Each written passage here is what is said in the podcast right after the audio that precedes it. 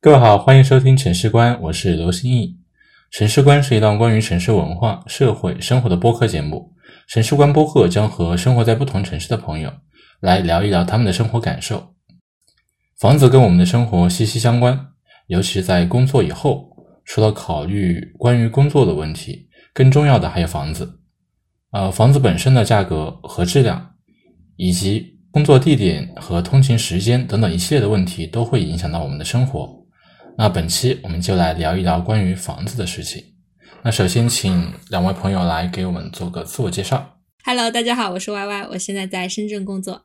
Hello，大家好，我是刚刚睡了一觉还没有睡醒的 Mike，我来自重庆。呃，那就先请两位来简单的介绍一下自己目前所住的房子的一些情况。呃，我现在来深圳大概一年多的时间，是在租房。呃，我现在是在自己租租房子，但是今年我购买的房子将会迎来交房，然后在交房之后呢，我会尽快装修，然后住进自己的房子里面。嗯、那目前都是在租房的阶段，我们就先来聊一聊关于租房的事情。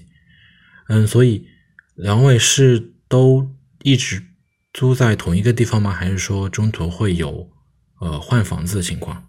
呃，我由于那个工作地点的变动，所以中间有换过一次房，然后这两次那个的房子呢，都是离那个公司都挺近，都只有一站的地铁路，然后步步行的话都在三十分钟以呃以内吧，就都是目前都是合租，你是之前是整租吗？还是说就是按月租？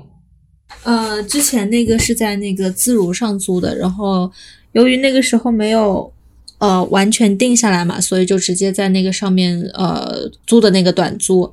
然后现在的现在这个房子的话，就是房东直租的，然后就租了一年。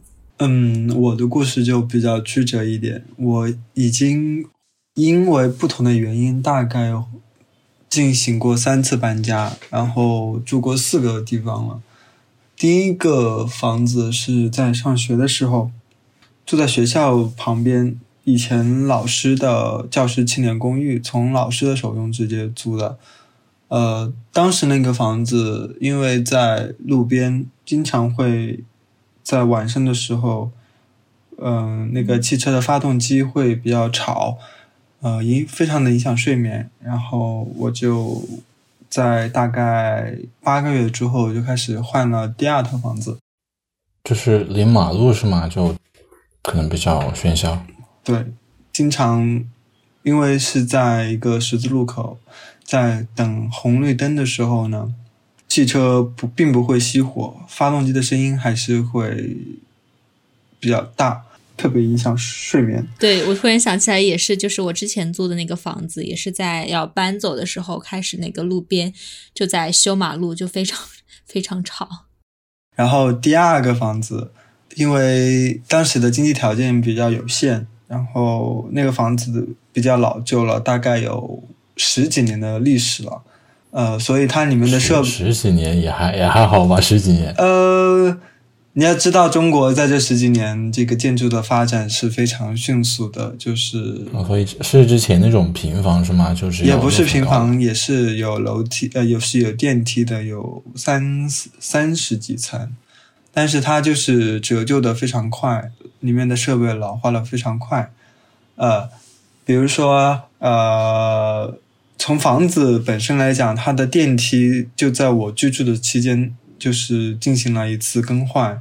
在更换的过程中就非常的艰辛，因为需要百分之八十以上的业主签字，然后由于那栋楼比较老了，呃，这些业主都基本上租出去了，都换已经换了新的房子，这个房子只是用来出租用，所以要找到业主来签这个字，就花了很长的时间，大概哦，三、这有很多房东就可能不呃愿意花这个钱是吧？呃，倒是他不不要他们花钱，可以动用大修基金，主要是让他们签字同意，要百分之八十以上的业主签字同意才能够动用这个大修基金来更换这个电梯。因为呃，如果如果不换的话，就那个电梯经常会故障，就比如说在早上这种高峰期的时候，就会突然之间这个电梯就会停了。哦，那你做的那个就是一栋，它是有多少户啊？有三部电梯，一层有十二户，三梯十二户，然后有三十二层。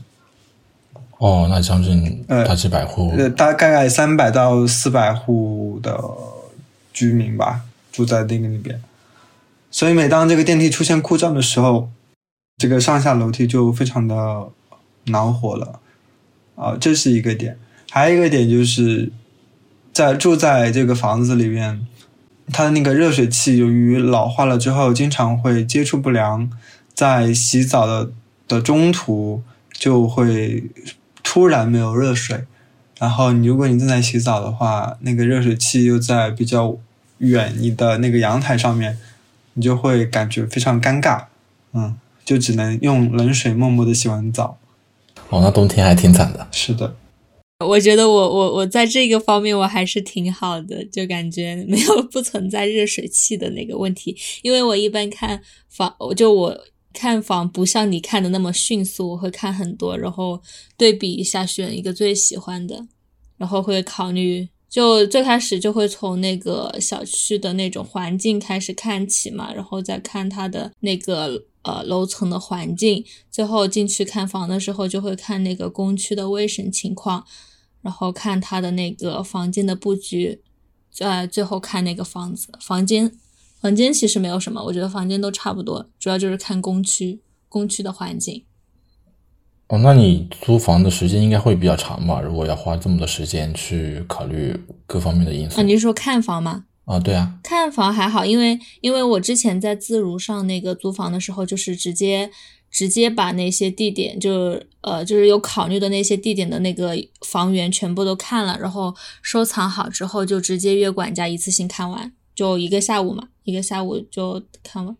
哦，之前就是都是在自如上面找的是吧？对对，然后这一个那个房东直租是就是别人看的嘛，然后他看了以后，我再过来看了一下，就大概觉得还不错。然后那个时时候时间又比较急，所以就直接入住了。呃，我和 Y Y 最大的不同就是，我基本上都会从房东手里直租。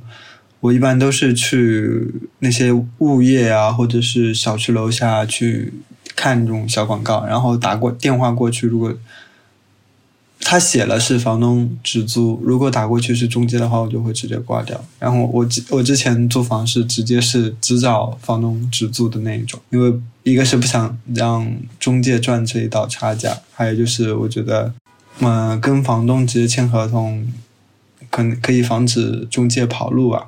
啊，但是我没有觉得耶，我相反觉得就是这个感觉，我觉得就是签三方平台的话会更有保障。那你是还没有遇见过跑路的吧？万一遇像遇见蛋壳这种跑路的，你也会很绝望的。哦，也有那种就是呃房产的那种第三方中介，他就只是沟通你跟房东之间，然后是你们两个签合同，然后但是你这样不会觉得很不值吗？房但是我子也是更喜欢我自己去跑的。哦，还可能长沙这边就我基本上之前租的房子都是，就我会在要租的呃区域，然后直接去找那种嗯中介的门店，然后让他带我去看房子。嗯、长沙这边的话，基本上就是付租金的月租金的一半的那个中介费就可以了，因为长沙这边就比较少有像自如啊、蛋壳这种，就可能开发商的那种。嗯，长租公寓会稍微多一点点，不过因为长沙这边就相对来说比较贵，因为本身其实长沙的房价并不高，但是它的租金的话其也还好，基本上如一千多到两千能租到一个比较好的房子，所以呃，像那种开发商的长租公寓的话，其实价格还相对来说也比较高。它那种是因为是商业性质的公寓，嗯，它的价格会比一个是比较高，然后另外一个是。嗯，它的水电都是商用的水电，嗯，所以综合的成本也会比较高。但是你像租那种呃普通的住宅的话，其他成本会低一些。但是我刚刚算了一笔账，就假如我像我这种可能一般都只会租一年左右的一个房子，如果就是换一个房子租一年左右，要付出半个月的租金的话，那么我这个找房子的成本就要大概有四点二个点，百分之四点二个点左右。我觉得这个成本还是有点高。可能要付出的时间成本会比较高吧，你要就是找很多不同的房源跟不同的房东来沟通。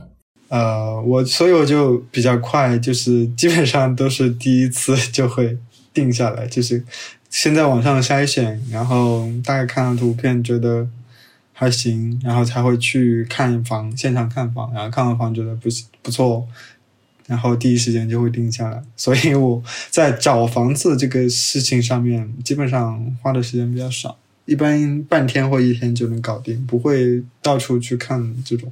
我就会先呃定下一个具体的区域，然后就在附近找，是吗？对，然后把一些条条，就是一些要素筛选完了之后就差不多了。因为我觉得最主要的就是价格因素，找房子这一块，你你能付得起更高的价格，你当然条件就会更好一些。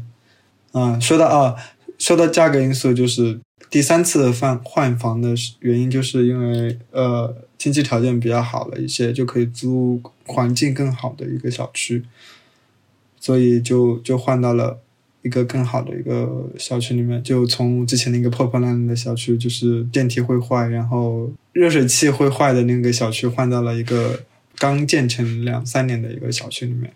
那样就是物业呀，然后电梯设备这些公共设备啊，然后小区环境啊，还有小区人口的素质啊，都会要高很多。所以你一直都是租的单人间是吗？就一个人在租？嗯，对。就价格会差多少呢？价格也不差多少吧，因为重庆房价比较便宜，也不可能差得了多少吧。我没有合租过的经验，所以我就没有对比。呃呃，我只有只有就是租过这种嗯差差的小区和好的小区之间的这种对比，所以我觉得那些要素基本上都是价格决定的。你要是能接受一个范围的价格，你就能租到相对满意的房子，就是这样。都是以考虑租的公寓为主是吗？也没有考虑像什么就有有一些小两房啊之类的。我这样基本上都是住宅性质的单间。哦，但是面积面积大概是多少呢？呃，一般都在三十到四十之间。啊，那我倒是没有过这样的经历，因为我觉得我一直都挺好的。所以你一直都是呃租的，嗯，就跟其他人合租是吗？对啊，然后就是说之前说的那种什么小区的那种什么什么的，我都没有过这样的经历，因为因为我因为我在摔房的是第一，就是我在看房的时候，我就把那些很多因素全部都摔掉了。会有先整租，然后就找其他的可能朋友之类的一起合租，还是说就直接是在自如上那种，就是大家都不认识，然后每个人就住一间那种？啊，我就是第一次，就是刚来深圳时候那个在自如上找的房子，就是当时是谁都不认识，然后直接拼的那种。但是呢，后来搬进去以后，发现就是那其他就那个时候是四人。四个人一套房子嘛，然后其他几个室友人都挺好的，然后大家生活习惯也非常好，所以就相处的非常融洽，就觉得挺幸运的。然后后来现在这个呢，就是跟我三个人，一共是三个人住嘛，然后那个是跟我大学室友一起合租的，所以还是很幸运。你在租房子的时候会考虑些什么因素呢？就首先就是一定要隔公司近。这是最关键的一点，然后其次就是，呃，我住房的话，喜欢就是我不我不住低层，不住五六层以下的楼房，就然后要住电梯房，这个就是非常硬性的一些条件啊。再就是那个住的地方要离地铁站近，交通要一定要方便。所以，所以我就是我这以前租的和现在租的都是离地铁站非常近。然后为什么我说我会喜欢自如一些？是因为我发现，就是说我在自如上租，虽然他们要收一个百分之呃十的那个管理费，但是呃，我觉得综合下来，我觉得自如它的那些什么水电燃气费用会便宜很多。因为现在的这一个租的这个房子，我觉得那个价格会比较贵一点，还要交什么物业管理费啥的，加起来我就觉得。比较贵，你现在租的这个是直接跟房东租的是吗？对啊，这个的话就是我们整套房子租嘛，然后再再自己自己算那个每间房的房租。哦，那那个不应该比自如要便宜些吗？自如那个水电不是应该贵一些吗？没有，我我像就是我觉得这就是很奇怪的一点，因为我觉得我住住到这边来以后，它的水电费其实每个月是很是比我之前在自如要贵很多的。我觉得自如的很便宜。而且虽然说自如他要收，就是每个月要收那个房租的百分之十的那个管理费，但是呢，他每半个月就有那种呃那个清洁阿姨呀什么会来呃打扫公区的卫生。再就是如果说那种家里有什么家具啊，呃或者比如说灯泡什么坏了的话，也可以直接叫他过来免费就修嘛。我就觉得自如好很多。嗯，那麦克你嗯之前租的不同的房子。呃，它的那个水电费会有很大的差别吗？水电费、水电气不都是统一标准吗？我觉得不会有很大的差别，就是唯一大的差别就是物业费的差别。我从一块钱，呃，我从我从五毛钱加到一块钱，再交交到三块钱，我觉得真的是物业费真的是差别现在还有五毛一块的物业费吗？对啊，就是那种很老的小区，就是哦哦，就比较早早的小区，就可能定价比较低。Y Y，你们的物业费是算到那个房租里面，还是说是要单独直接付给那个呃物业啊？呃，就是现在这个房子是没有算在房租里面的，就是要自己每个月额外再出那个物业管理费。但是之前自如就不用啊，自如全部都算了啊，我就觉得自如好好呀。所以今天是来给自如打广告的是吗？那问一下 Mike，嗯。你在租到一个不错的房子之后，为什么之后又考虑要换房子呢？嗯，哦，其实那个房子住的还挺好的，呃，然后最后换换房子主要有两个方面的原因吧，一个是呃那个房子可能离我工作的地方有点远，每天的通勤时间要一个小时以上，我可能自己本身也想。换到一个离工作地点比较近一点的地方，大概把通勤时间缩在半个小时以内。还有其次就是，呃，那个房东的孩子要开始上学了，然后在重庆，呃，那那个房子是一个学区房，在重庆的比较重要的小学的学区房，老师每每年都会抽时间去。学生家里做家访，看小朋友有没有实际入住。如果没有实际入住的话，可能会取消入学资格。所以我就这样在疫情期间被房东无情的给赶了出来。我在在重庆是，呃，如果你就读附近的学校，是要在就读期间都一直要住在那个房子里面，是吗？对的，是有这样的要求。主要是他们学校的会来定期做家访来检查吧。哦，是就是这个学校的规定，还是说就是整个重庆都是这样的规定？我也不是很了解他们学区房的政策，只是我我住的这个小区这个学区房的老师学校是要来定期检查的。嗯，但是在深圳好像就是这个学区房不一定要实际入住，或者说可能有什么其他的方法可以去。那个掉，因为我之前听我那个同事说，他说他们家就是有把 自己家的那个学那个学区还是学位的那个资格给租出去，但是具体怎么操作就不知道了。就是如果他们家里人没有，就是没有人需要再去上学了，他那个位子就是可以把它租出去。然后这房东没有用到那个嗯入读的指标的话，就可以就是把那个指标租给其他人。嗯嗯，对。现在是可以这样的，可那可以就是长期的租给，就租完一个之后又可以换另外一个人租啊。如果毕业以后是吗？这就不知道了，应该是可以的。但是我觉得他那个中间设计的那种东西会很复杂。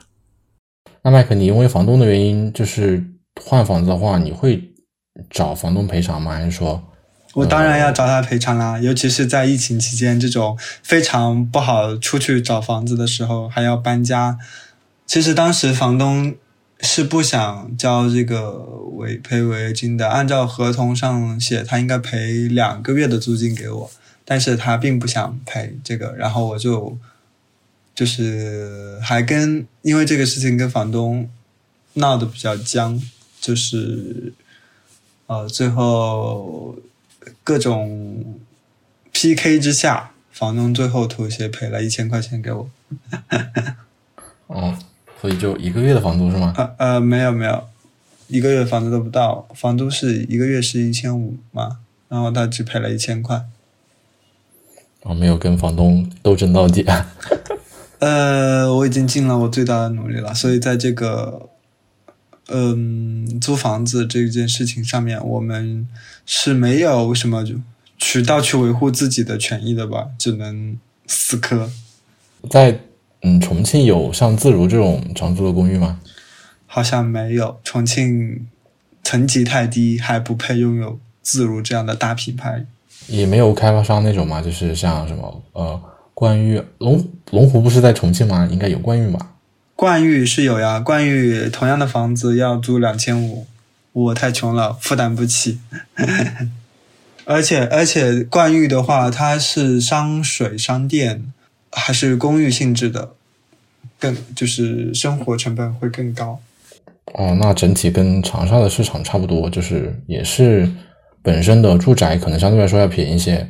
呃，开发商的那种长租公寓的话，整体价格相对来说都要贵不少。嗯，还有一个就是你想租也租不到，它太火爆了。就是离我们公司近的那一个冠宇，我每次去看都是满房状态。然后那些比较偏远的地方就不想去了。这没有其他家吗？就是其他就是离我公司比较近的那一家就很火爆，因为那边是。商务区嘛，就是写字楼比较多，然后很多人就会在那租。哦，那 Y Y，你现在租的房子就大概通勤时间会有多长？现在租的房子，呃，就是地铁就一站路嘛，就十几二十分钟，然后走路的话半个小时的样子，就挺方便。那你走的，那你走的还走的还挺慢的呀？哪里挺慢的？我真是醉了。呃，那租房的时候你们会买很多东西吗？还是说因为就是可能考虑到之后要要经常搬家，所以就不会买很多？嗯，我的话就不会买很多东西。就是之前，呃，第一套房子的时候，由于考虑到呃会比较快的搬家，所以没有买很多东西，就买一些生活必需品嘛。然后现在的话，可能。买的也不是很多，就比如说一些厨具啊，像是煮锅呀、电饭煲之类的，然后再就是电吹风啊，这些都是一些生活的必需品。但是呢，我又很，我就比呃比较喜欢买那种纸质书，但是我想到那种搬家的时候就很难搬，所以我就不买了。哦，那你会买电子书吗？还是说就根本就不买？电子书我就直接在微信读书上看呀，我就觉得特别方便。嗯，但是你看电子书，可能跟你翻实际的书的体验感觉会不太一样吧？啊，就是电，就是在微信读书上看的话，可能就是看那些不要太费脑子的那些书，可以看一下。但是那种费脑子书还是要看纸质书，所以说平常会去那些图书馆啊或者书店看书，但我不会买书，因为太重了，我不想搬。哦，我之前好像有看一个新闻，就是有个人就特别喜欢买书，然后就有整整。一个房间都是书吧，但是后来搬家之后还挺麻烦的。嗯，所以想等有了自己的家以后再去买书以及一些装饰品。嗯，是的，我也是很喜欢买，就是我的购物车里面放了很多，就是各种书籍，还有一些厨具，还有一些电器。呃，就是因为租房的原因，所以都没有下单。但是如果住到自己的房子里面去了，我肯定就会刷刷刷的全部买一个遍。我真的有很强的想要购买这些东西的欲望，但就是因为是租房子的原因，所以就没有买。因为觉得搬家实在是一件太累的活了，我真的是搬一次家就悔恨悔恨一次。我为什么要搬家？所以你每次搬家会就会舍弃掉很多东西吗？对，会弃掉很多东西。每次搬家就是一个断舍离的过程。就要丢掉一些基本上买过来买回来没有穿过是几回的衣服，就每次搬家就会想要少买一些，然后可能过一段时间还是会又要买一些新的东西。嗯，是的。那除了一些日常的生活用品，你们有在厨房购置一些小家电之类的吗？像嗯微波炉啊、炖锅呀。而且这个微波炉自如就有微波炉，都不用自己买，哎。要来吐槽一下了，所以我觉得自如很好呀。说起这个微波炉，我真的是很想需要一很需要一个微波炉，但是我一直忍着都没买，就是为了就是不想在搬家的时候搬它。嗯，微波炉应该算使用频率比较高的家电吧？嗯，我之前租的房子就买了一个微波炉，然后在那个房子住了三年多，后来就可能还是比较大，很麻烦，就没有搬走，就送给房哇，你可真是个慷慨的人呢！你这个折折旧折旧的太少了吧？才三年，这种不得干折旧要我的话，五到我就八年吗？会挂在闲鱼上，把它二手给卖了。对对对，我也会选择我跟你哦，闲鱼二对对对，手低价我突然想。起来，我之前在自如的时候，我买了一个空气净化器，呃，那个叫什么小米的空气净化器，然后呢，可能就用了那么几次，用那么几次以后就不再需要了，然后就把它挂在闲鱼上，挂了好久好久，终于把它卖出去了，好开心。就闲鱼上面有很多那种买家很奇葩的嘛，就要经历各种人生的摧残。我为什么要把它卖掉？我自己的放着不好吗？什么叫做嗯奇葩的买家？比如说，我暂时还没有遇到过就砍半价的呀，然后还有什么，嗯，啊。对于那种就是报价非常低的，我根本就不从来不会回信息的。嗯还有不是还有一些像什么，就是你就你给给那个买家发过去之后，他就各种以各种理由就让你降价什么的。啊，还有这种随性，呃，就不会同意啊。反正他的钱已经打到中间平台了，就让就让就让闲鱼来仲裁吧。嗯，因为之前看新闻就感觉还挺麻烦的，所以就因为东西也不多，就没有考虑去放闲鱼。你也可以选那种自取啊，不包就是不是邮寄，有如果有自取，但是那个比那个可能卖出去的概率会小很多。而且像这种就是还算比较大的电器，其实运费还比较高吧？就你可能我都会选择让他们自提。哦，就同啊我城是吗？之前、那对，当然是同城。哦，我之前卖过，我我在闲鱼上的交易都还挺愉快的，基本上就是就是定的价就成交了。我就是之前卖过一个呃熨斗，一个熨斗，然后那个人他要的比较急，就用的闪闪送同城闪闪送，然后他承担的这个运费。然后第二个是卖的一个咖啡机，卖到东北去了，然后也是他自己承担的运费。嗯，哦，那还挺好。是我在闲鱼上的交易感觉还挺开心的，所以我在搬家的时候我都要闲鱼处置掉那些。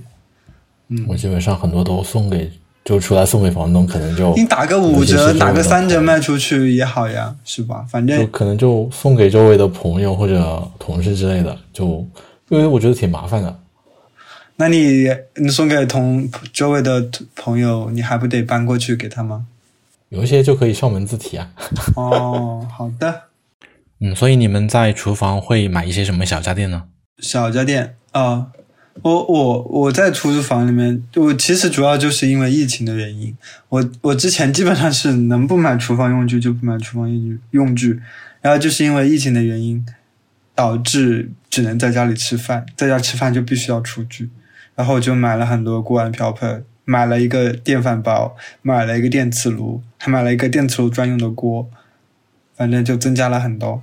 好，然后又还还有又因为因为重庆的水质比较硬，我又买了一个办了我们小区的直饮水的水卡，然后办水卡之后接的水只能放在桶桶装里面，那倒每次喝的时候起来倒就会很麻烦。为了就是喝水方便，我又买了一个便携式，就是喝水的一个机器，可以及时加热的那一种。哦，就没有就不是那种呃过滤器是吗？就直接买的那种直饮的，就桶装水是吗？它是那种水卡嘛，你拿那个专用的桶去那个楼下的那个直饮水的机器里面接，接了之后上来大概可以喝一个星期左右。然后，但是你不能可能直接每次从那个桶里面往杯子里面倒，那样就显得很笨重。就买了一个机器板，把水装在那个机器里面，机器里面的水箱里面，然后每次就从那个机器里面直接出水，就很方便，还可以及时加热。从五十度到一百度可以设置温度，我觉得很好用。那个一洗温的频率非常高，推荐给大家，懒人必备。哦，还有那种你能在超市买到那种五升的桶装水，然后它可以直接用放在桌上的那种小型饮水机。那个还挺大的吧，五升哦，五升哦哦哦，嗯，不是，它是你能在超市买到最大桶的，像那种五升的桶装水，呃，像家用的那种立式落地的，应该是能放二十升吧，就还比较小，能放桌上。是的，我见过，我见过这种。呃，我当时在纠结，就是买这种还是买我这种。后来我决定还是买我这种，为什么呢？因为买那一种的话，你每次去超市买那种五升的水，你提回家是一个很浩大的工程，你不可能一次只买一两瓶吧？买一两瓶，过几天又要去超市买，那你你一次性啊，推荐给你，叮咚买菜可以直接送到家。我就是在听叮咚买菜上买菜，然后还办了一个在重庆，在重庆感觉我今天接了很多硬果这种功 感觉能。什么？感觉你今天接了很多硬果。好了，你先说吧，在重庆什么？重庆没有这个，只有京东到家。哦，在长沙它会有一些小区在一层会有那种自动贩卖机，然后会有那种比较大桶的桶装水，所以就你可以直接从一楼，然后过电梯就拿上来，还挺方便的。现在这种饮水机应该很少了吧？现在一般家庭都是装这种净水系统，就是全屋净水系统。还有的，要不就是装一个什么小米啊，或者是霍尼韦尔啊，或者是什么清源的这种家用的净水器、净水机啊，就可以直饮水出水的。然后也还有一种就是像我这种买小区的那种直饮水机的水卡，然后只是要自己经常下去拿水桶接水，一次性可以提个二十升。盒像盒马之类的，它能送上门，不是可以买很多那种相对来说比较重的东西吗？啊，是是可以啊，但是这种活动能持续多久呢？就资本不烧钱了之后，你又养成了这种好吃懒做的习惯，你将何去何从？我好像前两天看新闻，好像盒马就之前是说每天一单就免配送费，然后现在就是要达到一个起送标准才能免那个配送费，不然就需要呃六块钱一单。是的呢，你看吧，就是羊毛出在羊身上，未来都是要还的。所以 Y Y 你你在深圳的话是呃有直饮水吗？还是说你会用桶装水我？直接烧水啊！我直接就买了一个烧水壶烧水喝的，延续了我在英国的习惯。我的天呐！哦，那种烧水壶它不应该就比较小嘛？就能放的水不是太多。对啊，挺小的呀。然后我买了一个烧水壶，然后买了一个那个玻璃杯，呃，就是装装水的玻璃杯。哦，那我可以给你推荐一个电热水壶，它是那种可以呃存储四到五升水，然后还可以保温那种，还挺方便的。天呐，我突然意识到我在这个方面简直就是个原始，因为我一直从来都没有，就是所以你烧水的时候不会有很厚的水垢吗？如果你烧水的时候，没有呀，并没有。然后有的时候可以买那种纯净水的，就是那种纯桶装水来，就是来烧嘛。那深圳的水质倒确实确实挺好的哈。我之前在英国的时候，就是那个首先要买一个那个叫什么过滤器，然后过滤以后再烧。嗯，英国的那个水质非常硬的，不是英国的男人秃头很厉害吗？你太可怕了，这个这个有关联吗？有关联，也有一定关联。水的硬度高的、啊高的话，就是会影响秃秃头的呢。是的，他们掉头发很厉害的，所以有生姜洗发水来生发。感觉今天是接了无数的硬广。那你又开始打广告了，这个。嗯，英国人应该不喝开水的吧？啊，他们 他们不喝开水，我们要喝呀！我的天呐。所以像烧水壶这种小家电在英国会很贵吗？大概什么价格啊？烧水壶我都忘记了，呃，也没有很贵，不会很贵。哎，我是我买的，你该不是从中国带过去的吧？没有，我的电饭煲是从中国带过去的，我真是够了。但是但是其实发现完全没有必要。首先是中超，中超里面就有那个呃电饭煲嘛，而且呢还有那个你懂的，就是留学生之间的二手市场是如此的火，每一年都是如此的火爆，可以直接买那种也 OK。唉，害得我千里迢迢带了个电饭煲过去，我真是醉了。哦，不应该有很多城市会有华人超市？没有，呃，要看城市，就是城呃城就地方不同就不一样嘛。就我因为我那个时候就是在那个城呃就是在那种市里面，所以那里就是中超会比较多。然后我之前有个同学在那种村里面，那里中超就比较少了。嗯，那你在英国的时候是怎么租的房子呢？对，呃，就直接住的那个学校的宿舍。你在宿舍会有做饭吗？呃，我们那个时候住的那个学校的宿舍就是叫做就是叫那个 apartment，就是有独立的每一个房间有独立的卫浴，但是要跟呃室友共用的是厨房，有厨房的公区。然后呃，英国的那个住宿就可以分为三个类型，呃，就是叫做那个 studio，然后 in suit 和那个 house。然后那个 studio 的话，它的那个房租会是最贵的，因为它是完就是我就是完全的单间嘛，就是你自己的独立卫浴，然后厨房都是你自己一个人在用。然后那个 in suite 的话，就是我我住的那一种，就是。有独立卫浴，但是要共用厨房。然后那个 house 的话，就是等于说是你可能呃跟别人一起去合租一整套房子。哦，那这这几个的价格会差很多吗？价格就是 house 的话，相对来说是最便宜的嘛。然后呃，studio 是最贵，然后那个 house 是最便宜。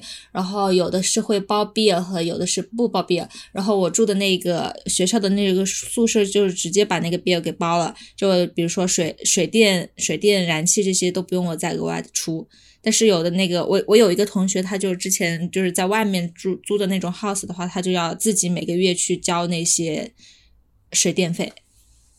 哦，所以这三种我可以理解为就是国内的像公寓，然后还有合租的住宅和整租的住宅是吗？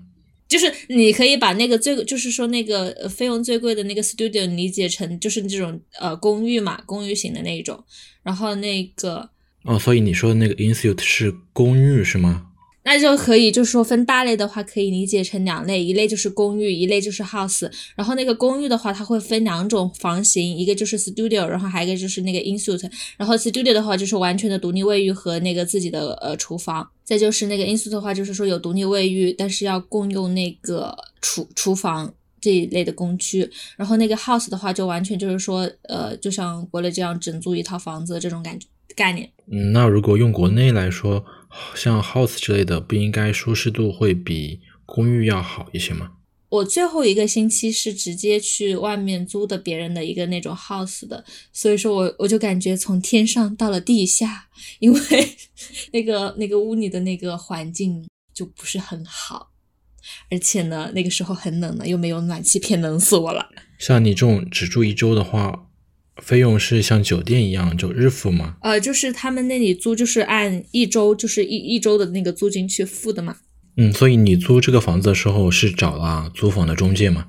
啊，那个房子就直接在那种就是这种你懂的留学生群里面，因为他们有那种要，然后可能暂时就是住不了，或者说要走，就会有很多这样的信息去发出来，然后去找他去联系就好了。这种是需要付中介费吗？没有中介，就直接在那个群里面，群里面会有很多这种呃信息给发出来嘛，就自己去对接就好了，不存在中介。哦，所以这个就等于是跟房东直租，所以你租的那个房子它是会有带家用电器吗？电电器，呃，就是我当时在那个学校学校租的那个宿舍的话，是有那个是有一个微波炉、有烤箱，然后有洗衣机和烘干机，我觉得好棒呀。然后其他的一些，然后然后就其他的一些厨具什么的就要自己买了。哦，我好像记得在德国基本上都是租的毛坯房为主吧。所以你之前在德国的时候是怎么租的房子呢？你确定吗？应该没有吧？据我了解，你说的那一种应该是就是很长期的去租这个房子吧？嗯，可能是比较长租的，因为他们会去那种大型的呃家居市场买一些东西来自己呃装修啊什么的。这我就不知道了，我没有在德国租过那种房子，我在德国只住过那种还是学校的那种宿舍。嗯，那你能简单的描述一下你在德国住的那个房子吗？啊，那个那个条件不是特别好，就是我想一想啊，那个房间里面就有床，然后椅子啊、桌子，还有一个那个壁挂式的书架，再有一个那种洗漱台，你知道吗？还有一呃，再就是衣柜，呃，厨房的话和那个卫浴都是公用的那种。哦，那你那个房子是合租的吗？不是合租呀，就是学校的宿舍，他们宿舍就是这样的，每一个人有一个单独的房间嘛。然后我刚刚就说房间里有些什么东西，但是说你的那个呃厨房和那个卫浴，呃和那个卫浴是共用的。那个卫浴的话，就是你去去过住过啊，那个卫浴的话，就像那种青年旅社 里面的那种一样的感觉。嗯，那你会在厨房做饭什么的吗？因为呃有其他的一些室友，所以可以借他们的用一下。哦，就是呃没有公共的，但是就室友有就可以对，然后你也可以自己去超市买一些，也不也不贵。那我们聊了很多关于租房的事情，那接下来我们聊一聊买房。所以，Mike，你是因为什么原因会选择在重庆买房呢？第一，首先当然是比较看好重庆这个城市的发展啊，觉得，呃，然后它的房价又处于比较低的一个位置，我觉得买了一个房子肯定是不亏的一个选择呀。其次就是想住自己的房子嘛，还是住自己的房子会要比较舒适一点，然后可以释放自己的购物欲，想给自己家里添置什么东西都可以添置，是一件很爽的事情，就不要再压抑我的购物车了。哦，那以后如果工作变动、通勤时间会比较长的话，你会重新考虑租房吗？嗯，如果通勤时间在一个小时以内的话，我都不会考虑租房，我都会愿意就是住自己的房子。嗯，所以你当时买房的时候是主要考虑了哪些因素呢？呃，最先考虑的当然是交通因素，就是一定要买轻轨旁边，就是地铁旁边的房子，而且而且我那个房子旁边就是规划未来会有三条地铁线，啊、这是我很看重的一个因素。然后其次就是旁边的商业一定要发达，呃，我那个前面有一栋五 A 级的写字楼，然后会有十万方的商业，你是把开发商的宣传词都背没有啊，就是这这是真的。然后，因为你要考虑到未来这个房子升值的这个投投资价值嘛，就是有人的地方，有企业的地方，就是它升值的空间就会高一些。因为有人在那也有人在旁边工作，那么他就会选更倾向于选择就是购买附近的房子来，为了方便自己上班嘛。哦，那它是一个新区吗？就集中了大量的写字楼，重新规划了一个新的片区。它应该是老区里面的新区吧，因为它以前以前那个在是一片工厂，然后一个开发商把那片工厂买下来之后，就把它全部拆除重建的。然后就是比较老的老城区，然后就是拆迁之后的新建的房子。呃对，因为重庆以前是工业化的一个城市，在主城有很多各种各样的工厂，什么什么汽车厂啊、化工厂啊、钢铁厂啊，都在主城区里面。后来都搬到区县去了，然后这些工厂就是土地政府土地重整之后，就会卖给开发商，然后就开始建建房子、建商业。听你描述，感觉整体的交通还算比较发达。是的，呃，那你在买房的时候还考虑了其他的因素吗？像医疗啊、教育之类的。有考虑啊。就我那个旁边有一个重庆市排名前三的一个小学，还有哦，也是学区房。对，就是重庆的巴蜀中学离那里很近，就是大概有两三公里的样子吧。重庆巴蜀中学是重庆排名前五的中学，就是重本率百分之九十以上。嗯，所以你因为工作原因是考虑在重庆定居了，是吧？那如果以后有其他的工作机会，需要换到另外一个城市，如果比较长的时间，你会考虑买房吗？你要看我去哪里啊？比如说我要是在深圳的话，我肯定买不起啊。所以深圳的朋友在房价这么高的情况下，会考虑购房吗？首先呢，你要在深圳买房的话，要有呃购房资格，要连续交满三年的社保，才可以有那个资格。这是这是近期才有的政策吗？哦，对呀、对呀、哎，应该是二零二零年七月十五号开始实施的这个新政嘛，生户要有连续三年的社保才能有购房的资格。然后呢，因为我有一个同学他已经呃前段时间他就在跟我吐槽说，就是说连续三年社保的这个。条件也只是一个非常最低的一个门槛，但是说让你有那个呃机会，可以说去排这个摇这个号，但是呢，你再往前再走一步的话，它是根据那个社保交的那个年限去给你中签这个结果的，所以说根本就就是他，就像他这种才交了四五年社保的人的话，根本就批不过他们那些在老就批不过那些老深圳嘛，人家都有十几二十多年的社保了，所以说我觉得这个是一个挺不合理的现象。然后另外的话，他嗯摇的那个新楼盘附近的那个。附近的那个房价的话，就是已经高出这个新楼盘，就是一接近一两万一平的那个价格，所以有一个倒挂的现象发，呃，就有一个存在一个倒挂的现象。麦克，你在重庆买房的时候会有一些比较严的限购政策吗？啊，重庆没有，只要你有钱就能在重庆买房，而且还可以一次性买四五十套，只要你全款，你一次性可以买四五十套都没有问题。哦，那如果贷款的话，就是银行的贷款政策。啊，贷款的话只能买，好像只能买两套吧。贷款用贷款买的话，有要缴纳社保的要求吗？嗯，正常途径来说是必须一年社保以上。呃，但是如果你是重庆本地户口的话，就不需要。哦，那就是重庆户口的话就没有购房数量的限制。对，那所以重庆的落户政策会有一些什么样的限制吗？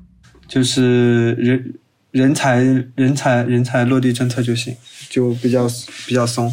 重庆的房价应该会有很多人考虑去买房啊，如果就相对来说政策比较松的话。呃，但是重庆是一个新增的市场，就是它每年会供地很多，然后会有很多样的新房，所以它的整体的价格是很难上涨的。然后它的控制率也比较高，可能投资炒房的还是有点多。还有一个说法就是重庆居民人均户均三套房吧，就是重庆家庭基本上都是本地人在买。哦，那长沙在这方面可能算比较严苛的。就如果你是长沙户籍的话，你需要有一年的社保，然后也只能够限购两套。如果你是非长沙户籍的话，就需要交两年的社保才能够买房。嗯，但是重庆没有，重庆还是如果你想买的话，能买到的方法还是挺多的。像重庆这种，就应该会有很多人因为。子女的教育问题而去单独买一套房，去选择一个更好的教育资源。以前在赵母山旁边有一个盘，之前都是低于周边新开发的这个盘，大概三到四千左右。后来重庆的一个比较好的中学西师附中把它划进去之后，它马上就涨了两千。然后就新房也会涨很多，是吧？还是说二手房？就是它是二手房就直接涨了两千多，就瞬间在一两个月的时间。嗯，但是新房整体还是政府会有限价嘛？对，新房政府会限价。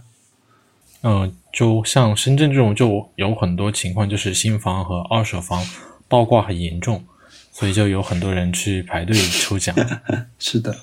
呃，所以深圳的朋友，你会在有购房资格以后去排队抽奖吗？抽奖也抽，就是如果是现在的这个政策一直是这样的话，抽奖也抽不到呀。说了这个三年只是一个最初的门槛，你根本就批不过别人十几二十年社保的那一种。嗯，像那个公寓的话是公寓没有这一方面的限制，但是公寓呃买公寓其实挺不划算的，因为首先是它那个产权的那个年限的话，就会跟那个住宅是不一样，就会短短挺多嘛，就大概一般都是四十年的样子。然后其次是它是它的那个之后水电燃气会挺贵，因为全会走那种商用的。最主要的话，如果你之后要把它转卖掉的话，它就从从投资角度来说，应该也不是一个很好的选择。然后还会占还会占你一套房的那个名额。商业会占公寓是属于商业性质啊，商业性质的公寓这种应该不会影响到你买住宅的资格吧？呃，不过如果你要贷款的话，可能会影响到你那个贷款的数额。呃，所以你周围的朋友是有考虑买公寓吗？还是说都是以住宅为主？呃，买住宅的偏多吧，因为同事同事一般都是买的住宅，因为我们领导领导非常鼓励我们买房。是自住吗？还是自住呀？然后因为就我知道有一个同事，他那个房子，他跟我说是在。一九年，一九年下半年的时候买的，那个时候是七八万一平，然后到了去年底的时候，他就跟我说，那个那个房价就已经翻番了，就是现在十四十五万一平了。那这个收益啊？对啊，然后他自己首付三百万。那麦克，你在重庆的话，周围的朋友，呃，按照重庆这个房价，应该都会选择买房吧？呃，我周围同龄的朋友，我想一想，基本上都买房了，在重庆的。就是在我们这个年龄，一般都还是需要依靠家庭的帮助，付了一个首付，然后自己还按揭。然后像我们单位比较年龄比较大一点的同事，大家都可能有两到三套房产了吧？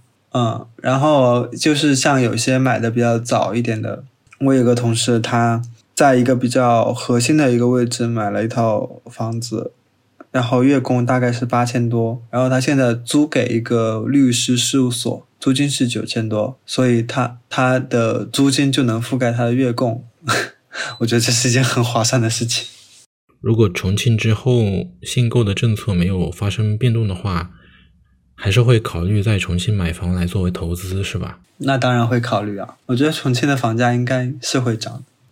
呃，所以还是特别看好重庆城市未来的发展。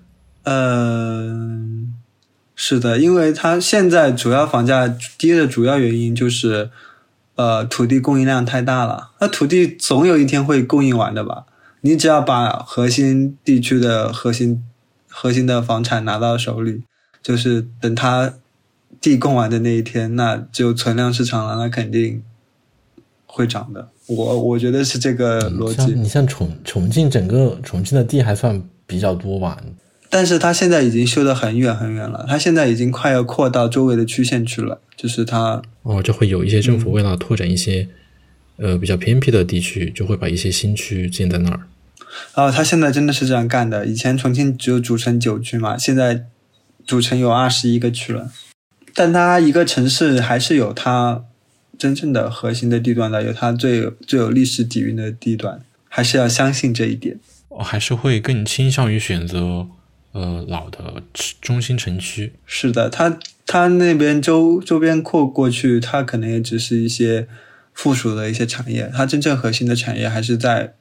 比较中心集中的地方，在这些有高收入人群，然后有高精尖产业，然后这种地方的地和房子肯定都是比较稀缺的。哎，我刚刚在这个一个房产 APP 上看到了深圳南山这边的房子都是二十五万一平啊！我天呐！你你 你看的是后海那一片吧？后海那一片是 深圳湾一一号是以前是二十五万一平，然后那个后海那个附近都是十七八万最低一平，这也太可怕了。因为那一块那一块都是那种属于豪宅式的那种。盐田区在哪里啊？盐田区在遥远的郊区，呃，还好了，盐田区大小没啥，就在盐田区啊。五万七，新盘哦。盐田现在也要五万七吗？真是够了，而且房价还会继续蹭蹭蹭的往上涨，不会跌的。宝安区只要四四点九五万，可以在宝安区考虑一下。呃，看来重庆的小伙伴已经盯上了深圳的市场。嗯，那我们今天关于买房的事情就先聊到这儿。呃，最后是我们的固定环节 City Memo，推荐一个你认为最能代表所在城市的事物，它可以是一个地点、一道美食，也可以是一种体验。呃，不知道两位会和我们分享什么呢？来重庆当然是吃火锅了。嗯，火锅会有什么推荐吗？基本上都很不错吧。如果那种不好吃的，肯定已经倒闭了，开不下去。是的，因为因为你走在街上，就是十家店铺里面有五家是火锅店，在这样强竞争的这种市场下面，这种不好吃的肯定是完全没有人去吃的。嗯，除了火锅，还会有其他推荐吗？哦，现在我们在渝中区开了一个山城步道，可以围着渝中区就是走很长的一圈，就徒步。欢迎大家来山城步道玩，是来山城走山路是吧？那深圳的朋友会有什么推荐吗？深圳的话，我觉得就是公园吧，因为深圳是全国那个绿化率最高的城市，我就非常喜欢这一点，就是它有很多呃不同的那些公园，然后湿地。也有许多山，啊，对于一个喜欢户外的人来说，简直就是天堂。嗯，你会有什么想要推荐给大家的公园吗？没有，没有所谓的必去的公园和必去的山。那对于游客来说，可以去莲花山公园。然后，深圳最高的山的话，就是梧桐山。啊，如果是梧桐山的话，呃，爬全呃梧桐山的话，大概要六到八个小时。嗯，果然爬山的朋友对这个还是了解的相当清楚啊。因为我上次跟我那个同事一起去爬的时候，我开了那个记录，然后从，呃，就是走全程嘛，然后还没有去，呃，梧桐山的话分大小梧桐和大梧桐，然后我们还没有去小梧桐，一共是走了那个十七呃十六点五公里的样子，所以说如果加上去小梧桐的话，大概要走二十公里，所以肯定是需要六到八个小时的。啊，大鹏新区那边也有七两山可以去爬。还有海啊，也欢迎大家来重庆爬山。还有海滨，还有海滨栈道，重重庆到处都是山。重庆就是山城，就是只只缘身在此山中。好，那下次就请麦克带我们专程去重庆爬山。嗯，那我们今天就先聊到这儿，非常感谢两位来城市观和我们分享他们的故事。好的，好的谢谢大家。希望你喜欢本期城市观。我们推荐您使用通用型播客客户端搜索“城市观”，订阅收听我们的节目，这样能确保完整收听到我们的内容。你也可以在其他音频平台订阅收听。如果您有任何反馈，可以通过邮件联系我们。